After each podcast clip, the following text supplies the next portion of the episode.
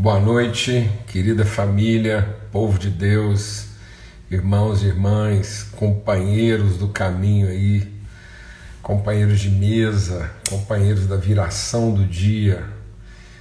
Para quem não sabe, companheiros são aqueles que compartilham o pão enquanto caminham. Né? Então, literalmente, aqui tem sido um tempo de de companes, né, de companhia, de repartir o pão, compartilhar o pão nessa mesa que o Senhor tem preparado para nós mesa de família, mesa de comunhão, mesa de amizade, de fé, de fortalecimento mútuo, de edificação mútua.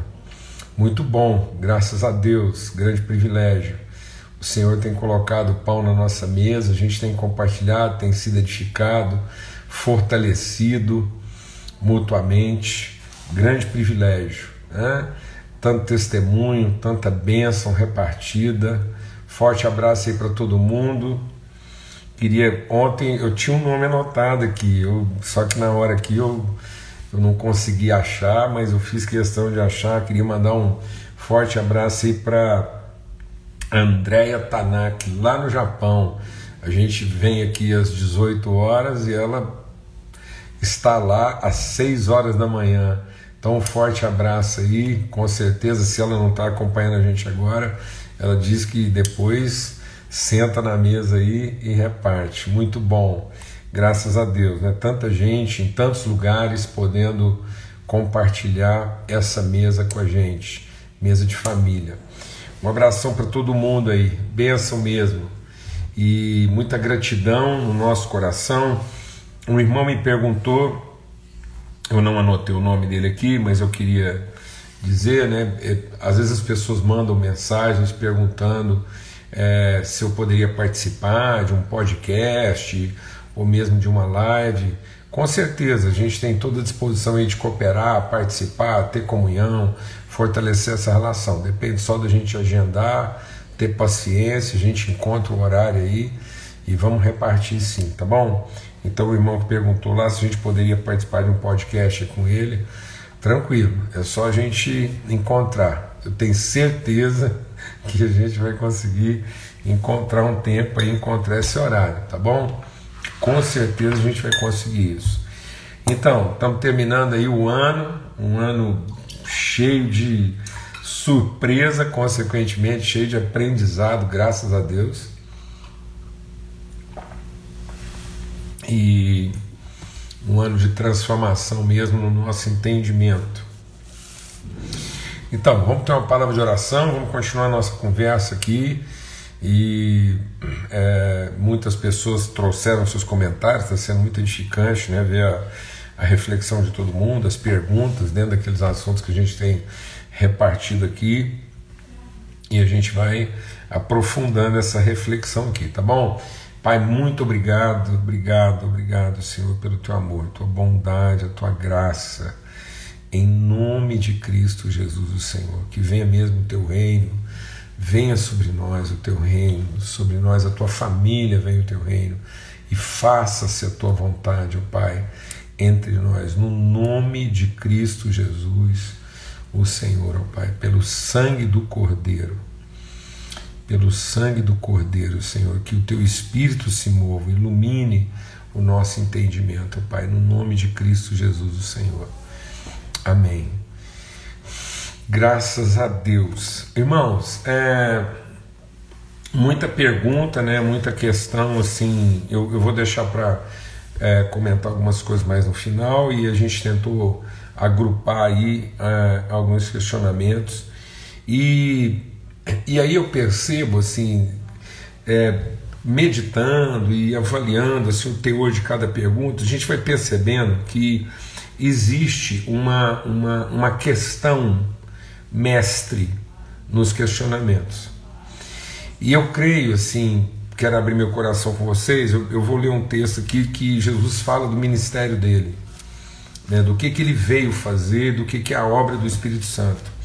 E ele diz assim: quando ele estava lá, ele chega na sinagoga em Nazaré, né, que é a cidade dele lá, e, e na sinagoga a, a leitura bíblica era é aberta né, para os participantes. Ele abriu o livro e disse assim: O Espírito do Senhor está sobre mim, e ele me ungiu para evangelizar os pobres, ou seja, para trazer uma boa notícia para a miséria, para a pobreza humana. Então, isso, isso é uma declaração absoluta.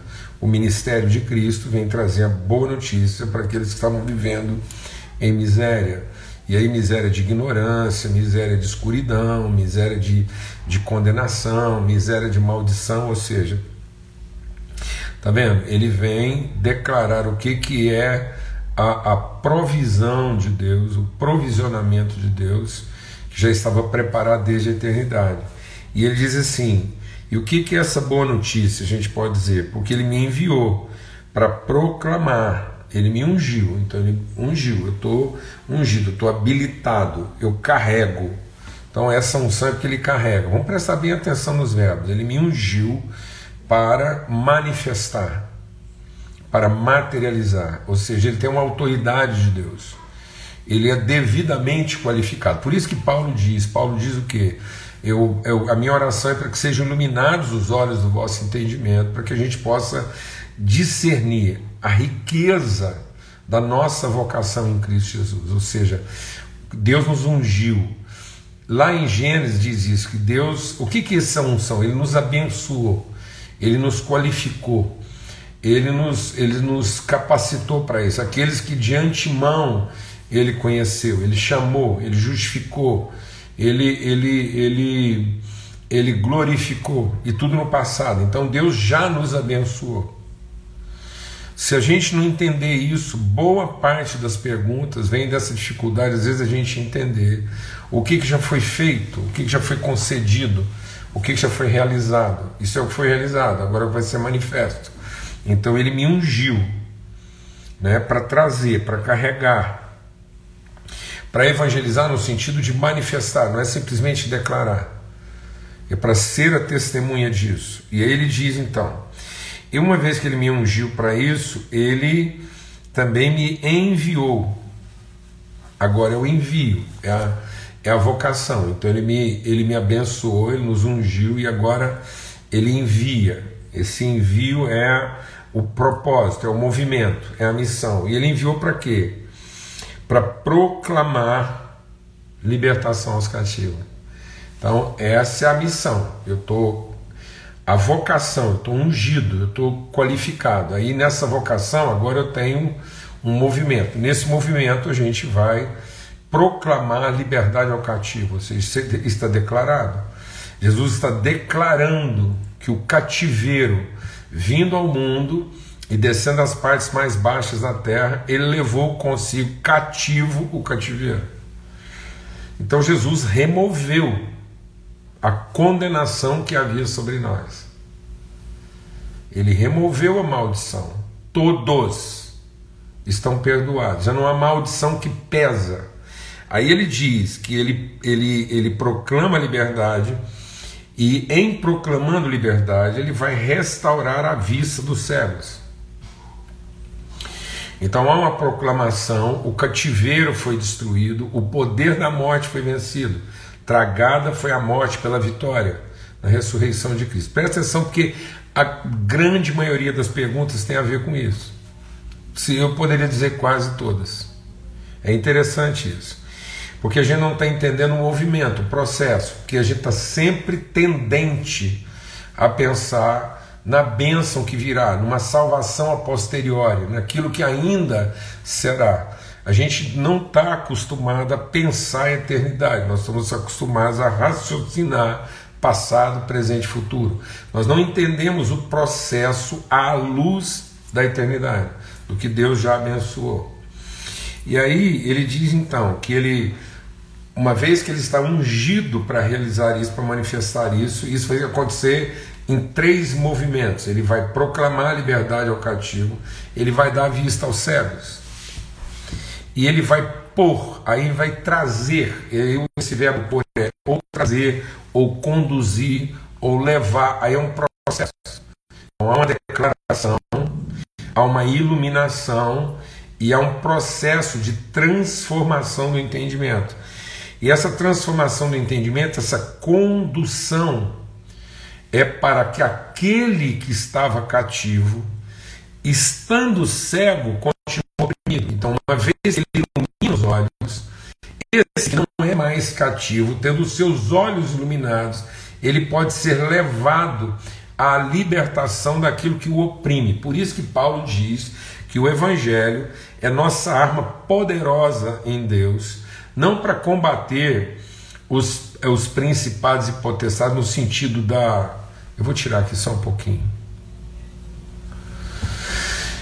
Então, não é para mim, a nossa luta não é contra carne nem contra sangue, a nossa luta é o que? É contra essas fortalezas na forma do pensamento. Então, uma vez cumprida a nossa submissão, uma vez cumprida a nossa obediência, nós vamos ser capazes de levar todo entendimento à obediência de Cristo. Então a nossa luta é na forma de pensar, porque as pessoas que estavam cativas foram declaradas libertas, mas agora porque elas estão cegas, elas continuam o quê? Oprimidas, mesmo tendo sido declaradas livres. Então há uma salvação declarada que é para todos mas ela não está acessível a todos, porque muitos estão cegos no seu entendimento. Então, porque eles estão cegos, eles não conseguem caminhar, eles não conseguem cumprir a trajetória que os levará à libertação da opressão. Então, muitas pessoas estão oprimidas, e a nossa palavra, a nossa reflexão aqui é para trazer luz, né? para pôr liberdade aos oprimidos e proclamar o que? O reino, proclamar o ano aceitável do Senhor, que é chegada a nós o reino de Deus. Por que, que eu estou compartilhando isso e estou insistindo nesse ponto? Porque a gente está se contentando muitas vezes a ser miseravelmente salvo. Então, muitas pessoas pensam salvação de uma forma miserável, porque eles pensam salvação simplesmente numa expectativa futura de que um dia vão morar com Deus. E enquanto a gente está aqui, é essa bagaceira mesmo, é cada um por si, Deus por todos, e vamos levando a vida. É, é uma perspectiva tão miserável de salvação que a gente costuma dizer. Bom, isso é para Jesus. Jesus, porque era filho de Deus, mas nós não. Então a gente vai estabelecendo um padrão né? um padrão cada vez menor para as nossas próprias vidas, a gente vai se contentando uma forma de vida que não é uma relação plena. Então, a gente pensa, vou insistir nisso, a gente pensa que o Evangelho é para nos colocar perto de Deus um dia e não para nos transformar numa expressão próxima de quem Deus é, de modo que quem olha para a nossa vida vai entender a nossa, vai perceber a nossa relação, a nossa comunhão, e aí o que nós vamos oferecer para essa pessoa não é a expectativa de que um dia ele será salvo, nós vamos oferecer para essa pessoa a possibilidade dela ter uma vida transformada. O evangelho é para que a pessoa tenha uma vida transformada hoje ela tem uma vida bem-sucedida, ela tem uma vida bem-aventurada. Ela consiga cumprir nessa vida aquilo que é o propósito de Deus para a vida dela. Amém? Então, o que, que faz, é, é, é, o que, que esse pensamento reducionista, minimizado de uma salvação é, é, é apenas geográfica, né? uma, uma, uma ideia de salvação que é no tempo e no espaço, então, eu, eu tenho dito às vezes para as pessoas que elas estão pensando salvação numa perspectiva de ordem e não de natureza. As, e ao Nicodemos, o Nicodemos era um erudito, ele era um estudioso. Muitas pessoas pensam, mas como? Eu estou lá estudando. Não, mas o Nicodemos era um estudioso. E ele era um estudioso que veio conversar com Jesus, e mesmo estudando a palavra de Deus, ele a ideia dele de salvação era o quê? Era uma, era uma, era uma situação. O que, que eu tenho que fazer para um dia estar salvo? E Jesus disse: Não, não é uma questão de ordem, não é o que você vai fazer. É a pessoa que você é, é uma nova natureza, é um novo entendimento, é uma nova percepção de si. Deixa o Espírito de Deus ministrar no nosso coração, vou falar uma coisa assim que é, é, um, é um, pouco assim de mistério, mas de desafio para a gente é, é salvação não é onde o homem antigo gostaria de estar. É, a salvação é a forma de pensar de um homem novo. Porque sem perceber, às vezes a gente está pensando, tentando salvar o homem velho. É como se uma pessoa vivesse tão mal, então eu estou mal. Eu estou mal na minha vida, estou mal no meu casamento, estou mal. Ele vai, a pessoa descobre que ele está mal. Então, é, é, é, e aí ele, ele pensa que Jesus vai salvar, que se eu encontrar com Jesus, ele vai fazer alguma coisa por mim, vai salvar essa pessoa. Não, ele não vai salvar essa pessoa. Ele vai ajudar essa pessoa a morrer. Porque essa pessoa, essa pessoa antiga, essa pessoa escrava do pecado, ela, o pecado dela foi perdoado. Para que, que o pecado dela foi perdoado? Para que ela possa morrer e ressuscitar uma pessoa nova. Um novo entendimento que vai iluminar os olhos. E ele tem os olhos iluminados para a vida. Então ele não é uma pessoa antiga pensando sempre em salvação. Ele é uma nova pessoa pensando sempre em propósito. Então, por que, que isso é desafiador para a nossa vida? Porque as pessoas, eu vi aqui pelas perguntas, que muita gente confunde ainda a ideia de salvação como sendo direito e não como sendo responsabilidade. Então, a, a obra da salvação em Cristo Jesus não é para me dar o direito de ser filho, é para que finalmente eu possa cumprir a responsabilidade de ser filho. Então, por exemplo, uma pergunta aqui que muito interessante, muito oportuna, muito boa, sim, essa pergunta que foi feita. Como é que eu, como cristão, posso me engajar nas questões sociais? mas nas questões sociais polêmicas mesmo. Como é que eu vou trabalhar a questão lá do feminismo, a questão do gênero, ou a questão é, é, da desigualdade social? Como é que eu, como cristão, vou me envolver nessas questões sem ser um antagonista, sem ser um do contra? O que, que pode me orientar para que eu não seja apenas alguém do contra? Para que não seja só um contra ou a favor, como muita gente está fazendo? Então, muitos evangélicos hoje estão perdidos porque eles, eles estão entrando nas questões para ter o direito de falar alguma coisa. E aí a igreja cristã ela está entrando nas questões para dizer o que, que ela é a favor e o que, que ela é contra. Isso, isso não. Então, a, a questão. Vou falar uma coisa agora, que, que, por exemplo, você é contra ou a favor do aborto. Não é bem essa a questão que a gente devia estar perguntando, fazendo para nós. A questão não é saber se eu sou contra ou a favor do aborto. A questão é ouvir Deus perguntando: existe um povo que está abortando, existe um povo que está vendo no aborto a, a possibilidade de salvar a vida e que está usando isso como um direito. Então existe um povo que está decidindo pelo direito de abortar. O que, que pode levar um povo, uma mãe, a se ver no direito de matar o filho? O que, que aconteceu com essa mãe? Por que, que essa mãe ela, ela viu como, como salvação para ela e para a criança matar? Então a questão não é nem se eu sou contra ou a favor, porque você pode ser contra, mas a, a, a pessoa que, que muitas vezes é a favor do aborto, ela não estou nem entrando no mérito o que está certo e o que está errado, ela tem o motivo dela. A pergunta que Deus está fazendo, Deus não vai perguntar para você se você é contra ou a favor do aborto, se você acha que quem abortou tem que ir para o inferno. Essa não é a pergunta. Se eu chegar muito próximo de Deus, e se eu desencanar de querer ficar perto de Deus, de chegar próximo de Deus, eu vou ouvir a Trindade conversando, dizendo mais ou menos o seguinte: o mundo está perdido.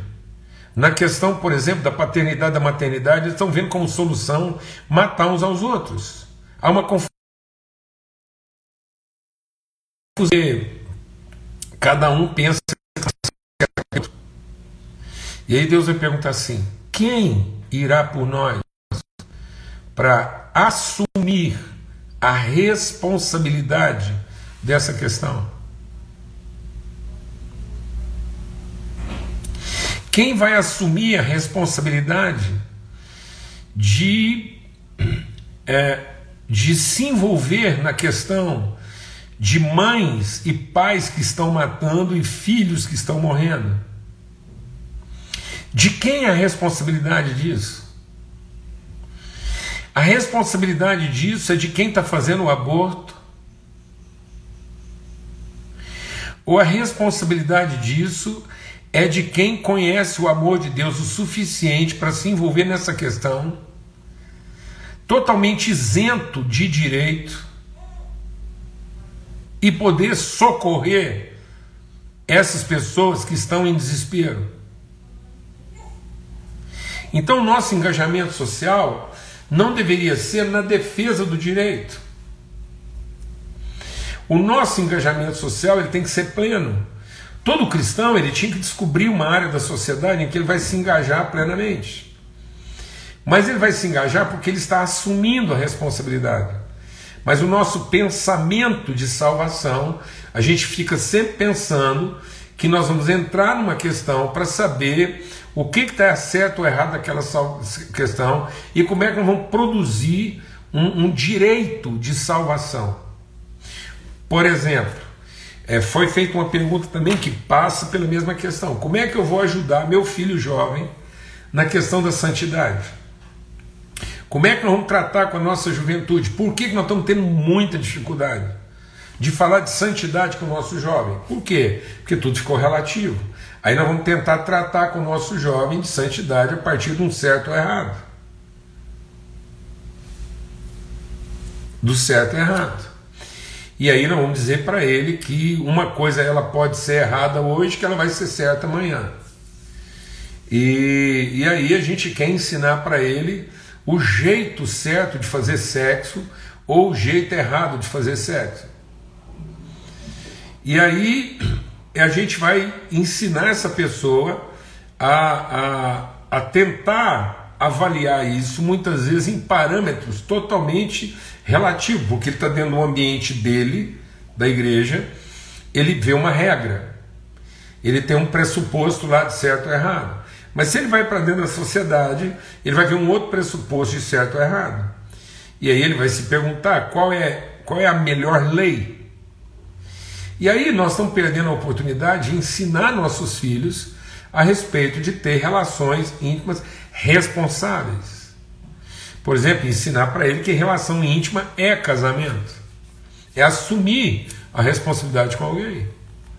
Então, se nós ensinarmos nossos filhos a ter responsabilidade, isso vai implicar em verdadeira santidade. Porque não é santidade verdadeira aquele que, querendo ser santo para se salvar, então nós comprometemos até a noção de santidade. Porque a gente pensa assim, presta atenção, como é que a gente lê o versículo? Busque a paz e a santificação sem a qual ninguém verá o Senhor. Então a gente pensa assim: bom, se eu não for santo, eu não vou ver Deus, tá vendo? Quem que ensinou a gente a pensar assim? Quem que a gente ensinou a gente a pensar tudo da vida cristã pelo direito de chegar onde é que a gente quer? O diabo. Porque a gente pensa que santidade é para ver Deus. Busque a paz e a santificação, sem a qual ninguém verá o Senhor. Não. Santidade não é para que eu, que me tornei santo, veja Deus. Santidade é para que todo aquele que viu Deus e ouviu Deus perguntando quem irá por nós, ele responde, ele é responsivo, ele assume a responsabilidade de garantir que outros que ainda não viram a Deus vejam, como ele já viu. Então, porque ele viu, ele é santo para que outros vejam. Por isso que sem a nossa santidade ninguém verá a Deus. Então, santidade não é para que eu veja Deus, santidade é para que Deus seja visto. Então, santidade não é para garantir o meu direito de ver Deus.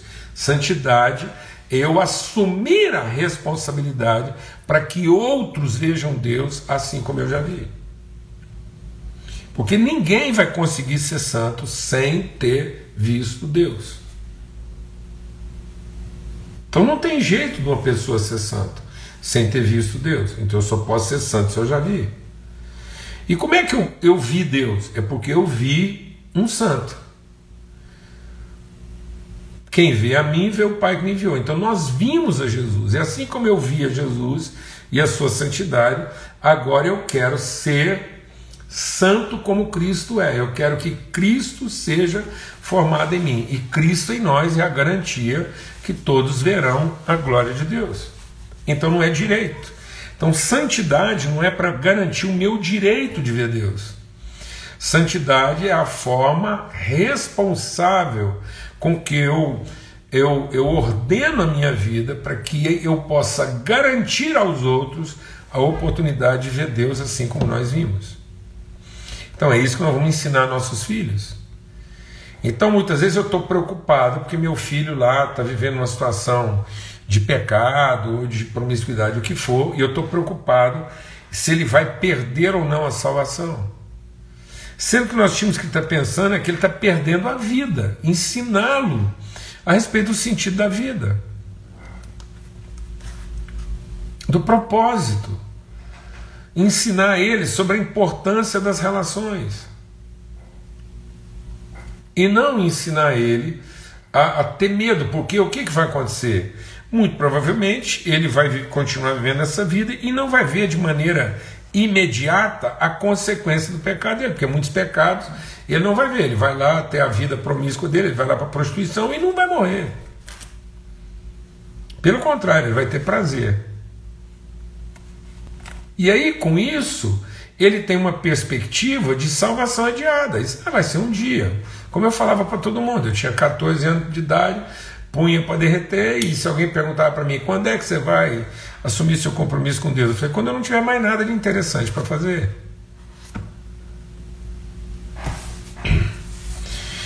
Porque eu estava interessado em salvar minha própria vida. E aí a primeira coisa que Deus trabalhou no meu coração, na minha conversão, não foi o meu direito de salvo, foi a minha responsabilidade de salvo. Amém? Então, algumas perguntas foram feitas nesse sentido, né? O engajamento social, as questões de santidade. Uma pergunta muito interessante de uma mãe aqui que eu achei muito legal falar disso, porque é uma coisa muito prática. Como é que nós vamos ensinar nossos filhos a participar, por exemplo, das festas populares? Né? Essa questão das festas populares. E aí a gente, a gente é tão religioso que a gente perde a oportunidade é, pedagógica. Então, é, por exemplo, eu sempre aproveitei lá as festas juninas para ensinar meus filhos a respeito do testemunho dos santos. Nenhum deles se tornou um devoto de santo. Mas eu aproveitava que todo mundo estava falando do João, do Pedro, do Paulo, e então vamos falar dessas pessoas. Assim como eu aproveito do Natal, eu tenho um presépio aqui em casa. Muita gente acha, finalmente, depois de sessenta e tantos anos, ganhei um presépio de presente, graças a Deus. Está lá um presépio lindo, ganhei do meu amigo Ronaldo. E muita gente fala: Ah, meu Deus do céu, você tem um presépio em casa, isso aí não é, não é imagem. Eu falo: Não, eu cresci numa igreja presbiteriana que dava aula com um flanelógrafo. E aquilo lá é imagem? A gente contava história.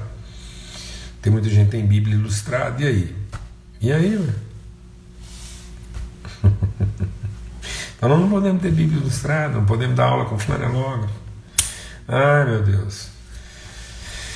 Então assim, aí porque alguns idolatraram os santos, a gente foi lá e a gente pegou e caçou todos os santos e deixou de tê-los como é, instrumento pedagógico, como referência. No entanto, Hebreus diz ele vai lá falar de todos os santos. Olha, esses que foram de nós, cita todo mundo, cita um, cita outro.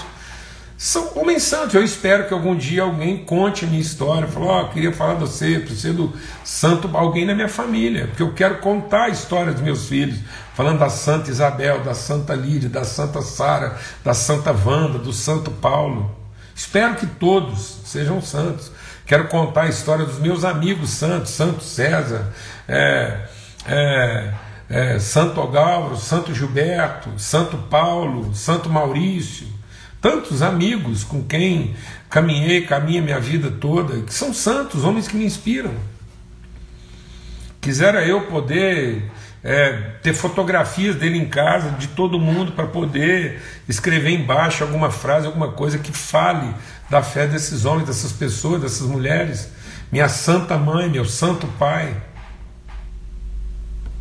São oportunidades pedagógicas, mas a gente tem medo disso e a gente fica aí tão preocupado com as maldições, com isso, com aquilo que a gente perde. E aí, vamos ensinar. Vamos ensinar. Então, o, o, o que, que é uma festa da carne? É isso. Então, o que, que é uma festa das bruxas? Por que os filhos têm necessidade, porque a gente não ensina e a gente quer colocar aquilo numa, numa divisão entre céu e inferno, ensinando nossos filhos não a pensar, mas a ter medo das coisas. E aí eles vão ter dificuldade, porque eles não sabem explicar, eles só sabem dizer que está errado, só sabem dizer que é pecado, só sabem dizer que são do contra. Eles não sabem instruir os colegas deles da escola. Porque o colega dele da escola foi instruído a dizer que aquilo é uma festa, que todo mundo faz, que é muito bom, papapá, e ele não pode ficar de fora, ele sofre um bullying. E por que, que ele sofre um bullying? Porque ele não sabe pensar. Ele não sabe apresentar a razão da fé dele. Ele só sabe dizer que está errado, que ele é do contra, que aquilo é do capeta e que quem faz aquilo vai para o inferno. O que, que é isso? Então, assim, aprendo, aprendo com São Jorge, aprendo com Santo Agostinho. Ah, tem aqui uma figura do Santo Agostinho aqui em palha. Alguém me deu lá uma escultura maravilhosa em palha de milho, fantástico. Por quê? Porque se fosse a figura do bom pastor carregando ovelha seria diferente, está tudo aqui. São figuras pedagógicas que a gente pode usar e orientar, ensinando as pessoas a ter responsabilidade. Por quê? E por que, que isso está ficando difícil? Por que, que quase todo assunto aqui gira em torno disso? É porque nós estamos preparando pessoas para ir para o céu, nós não estamos preparando pessoas para viver na terra. Estão entendendo isso ou não? Nós estamos preparando pessoas que estão aí o tempo todo é,